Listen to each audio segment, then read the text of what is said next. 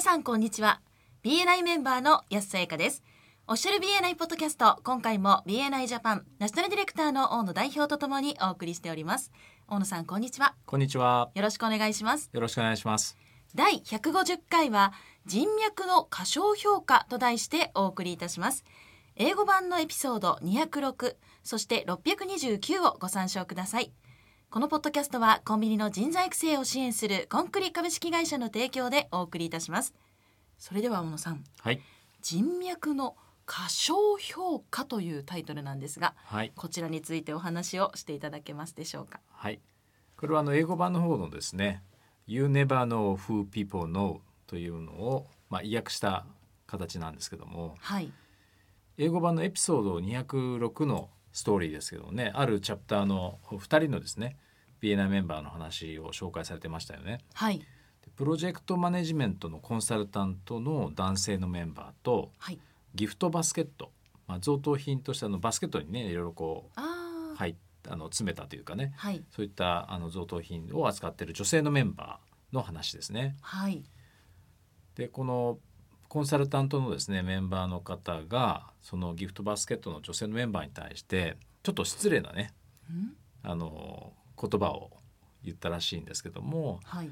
まあ、僕のために君は力になれないし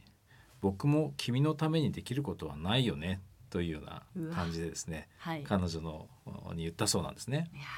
ちょっと失礼ですね。えーところが実はそのギフトバスケットのね女性のメンバーの実はお父様がはい。こう市内で最大のですね製造会社を経営していてうん。プロジェクトマネジメントコンサルタントのそのメンバーの彼はですねはい。まさに製造会社っていうのをリファーラル先として、まあ、紹介してほしいと日頃言っていたんですよね。はい。彼女がギフトバスケットを商材にしているという理由だけで、まあ、彼に対してリファーラルなんかを彼女が出せるわけがないと思い込んでしまっているとあーいう構図がですね今回は特徴的ですよね。はい。うーん。なんか同じチャプターでこういうやりとりがあるっていうのはちょっとメンバーの私としては寂しいなと思います、ね。残念ですよね残念ですね。はい前綱博士がですね紹介してくれているストーリーで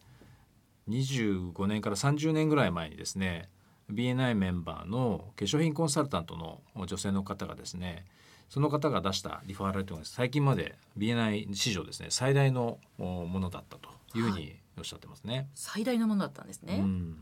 んでその方がですね、えーロサンゼルスのこれおそらくですねそのお客様のご自宅でに訪問してそのフェイシャルエステをお施していたということだと思うんですけどもはい。そのお客様の女性のですねお客様のおご主人さんがまあブツブツとですね不平を言いながら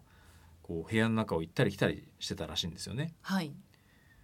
でもう何度も行ったり来たりしてるもんだから「あのあなたどうしたの?」っていうふうに当然聞きますよね。はい。するとその旦那さんはその実はグラフィックデザイナーが仕事をちゃんとしてくれないんだと。うん。で明日にでもその彼をですねそのグラフィックデザイナーをクビにしたいから別のグラフィックデザイナーが今すぐに必要なんだみたいな話をされたそうなんですね。はい。その話を聞いていた化粧品コンサルタントの BNI メンバーはですねはい。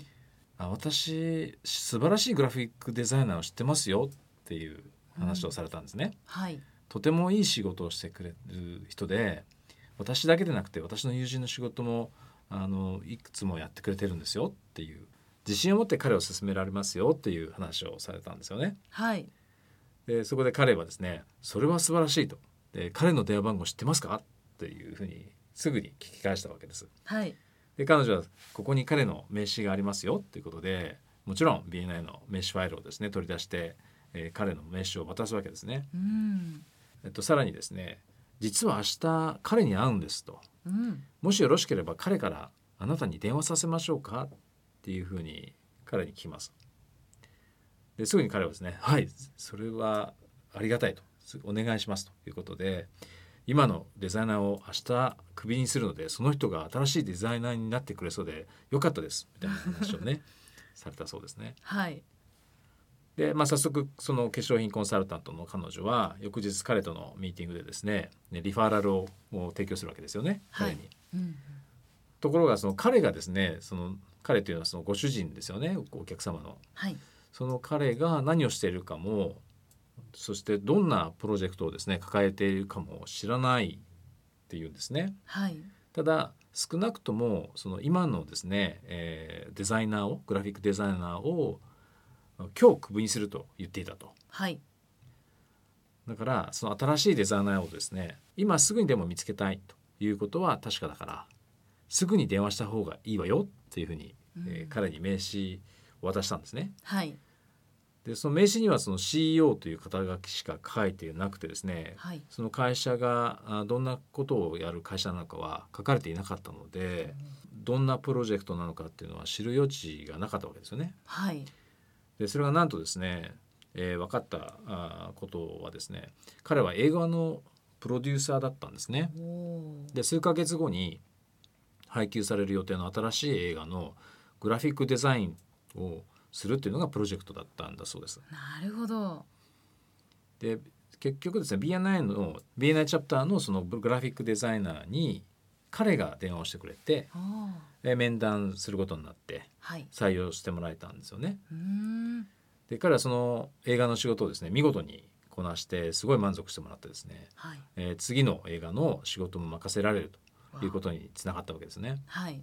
で結果としてその彼にとってですね数千万円規模のビジネスにつながったということなんですね。あすごいですねう。ん、ですからこのリファーラルっていうものがこの大きい規模のねリファーラルが、えーフェイシャルエステをやっていた化粧品コンサルタントから出たというのがうん。今回の面白いところですよね。確かに。はい、はい。で今この2つのねストーリーをご紹介したわけですけれどもまず最初のギフトバスケットを扱っている女性のメンバー、はい。えーお父様が製造業を営んでいてで、えー同じチャプターのメンバーの、えープロジェクトマネジメントコンサルタントをやっている男性がまさにその製造業の経営者を探しているという状況だったわけです。はい。でも彼女がそうした人を彼に紹介できるはずがないと思い込んでしまっていたといううーん。ね。なんかあの面白いというか残念というかそうですはいこうすね。これでも結構ある話だと思うんですよ。はい。そんな経験はやすさんはありますか？私自身はというわけではないんですがただやっぱりおも同じように思ったことはありますね、まさかその方そのメンバーの方の後ろとか、まあ、ご親族にすごい方がいるっていうのは話を聞いてみないと気づけないことですからね。まあ、顔に書いてあるわけではないですもんね。 そうですね私は誰とつながっていますなんて書いてないのですね。確かに結構私もですね、はいえーこの BNI の説明会に来ていただいた外資系のですねプライベートバンキングの方ですね。はいまあやっぱり資産家とかね、えーえっと金融資産を結構お持ちの方をおお客様にしているわけですけど、はいその方がね自己紹介の時にですね、どうやら場違いなところに来てしまったようでって言い出したんですよ。はいと申しますのも弊社ではですね、えー金融資産が少なくとも3億、うんえーそのうち弊社にお預けいただける額が1億以上の方を対象にしておりますので、えー申し訳なかったなというふうに思ってますみたいな、ねえ、はい、ちょっと残念なプレゼンでしたけどもそうですねもその中にはそういった資産家を知ってる人がやっぱり私もそれじ実際知ってたんですけどはいあのこのその同じ部屋にいた人たちの中にはそういったあの裕富裕層をねあの知ってる人も何人かいたわけですよ。はいでそれを、まあ、名刺交換した時のわからないですどこで判断したかわからないですけどね、えーちょっとバ間違いだったなっていうふうな発言をしてしまったのはもったいない話だなと思いますよね。確かに、はいその先のつながりを自分から立ってしまったってことですからねう。んで先ほどの化粧品コンサルタントのねあの方がそのチャプターにメンバーシップの申し込みをした際にですね実は一部のメンバーがグループにふさわしくないというようなですねえーコメントをされたらしいんですよ。ああはいでも結果として大きなね BNI 市場でも記録に残るようなリファラルを出されてるわけですよね。はいだから大切なのはどんな専門分野を仕事としているかっていうことよりもその専門としてやっている仕事をしっかりやっている、んそういったメンバーを見出すことなんだと思うんですよね。はいいわゆるプロ意識、プロフェッショナリズムっていうんですかね。はい大事ですね。はい。でもう一つのポイントとしてはやはり、まあ、周りの人たちの行動とか振る舞い、えーそしてこう何を言ってるか言動ですよね。はいこの辺にこう注意っていうか気をつけてこう耳をそういったことに、えーアンテナを張っておくということですよね。はい例えばさっきの旦那さんのですねなんか落ち着いてないこう行動ですねうろちょろうろちょろしてるみたいな、はいそこに気がついて「あなたどうしたの?」というふうに質問をしたわけですよね。はいまあ、そこは大切なポイントかもしれませんよね。うーんですねで明日グラフィックデザイナーをクビにするんだみた いな、はい、これは大切なサインで見逃してはいけませんよね。確かにはい、はいそれではそろそろ終わりに近づいてまいりましたが大野さんからメンバーの皆さんへメッセージはありますかはい、あのこれはですね結構多い思い込みっていうんですかねあの目の前の人がどんな人とつながってるかっていうのはやはりなかなかわからないものです。はい、で私もですねタクシーの運転手さんと話をしていてうん、その人が持っているつながりにびっくりしたこともありました。あーどんな、奥様がはいなんかとても大きな会計事務所の所長さんやってるとかね、わあ、はい、私はあの妻に食べさせてもらってますんでみたい な、はい、だからその辺をですねあの目の前の人の人脈の広がり可能性というところをまあなんていうか過小過小評価してしまいがちなので、はいえーそこをですねちょっと待てよともしかしたらこの人は大変な人とつながってるかもしれないということをですね忘れないでおいていただきたいなというふうに思います。ぜひまたこのチャプターで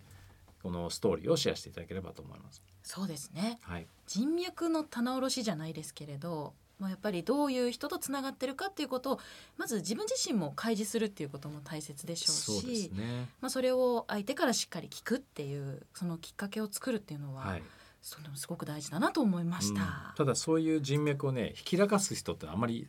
多くはないんですよ中にはいますけどもあねー確かに、はいむしろひきらかしている人よりもあの大切にしている人の方あーがそっかむしろ大事じゃないですか。はい、でそれを開示してもらうというか教えてもらうためにはうんやはりワントゥーワンを重ねて信頼関係を作っていくっていうことが欠かせないプロセスだと思うんですよね。そうですね。はい、そこを忘れないでいただきたいと思います。はい、ありがとうございましたあり。がとうございました。今回も BNI ジャパンナショナルディレクターの大野代表と私 BNI メンバーの安さやかでお送りいたしましたこのポッドキャストはコンビニの人材育成を支援するコンクリ株式会社の提供でお送りいたしましたそれでは次回もオフィシャル BNI ポッドキャストでお会いしましょう See you next week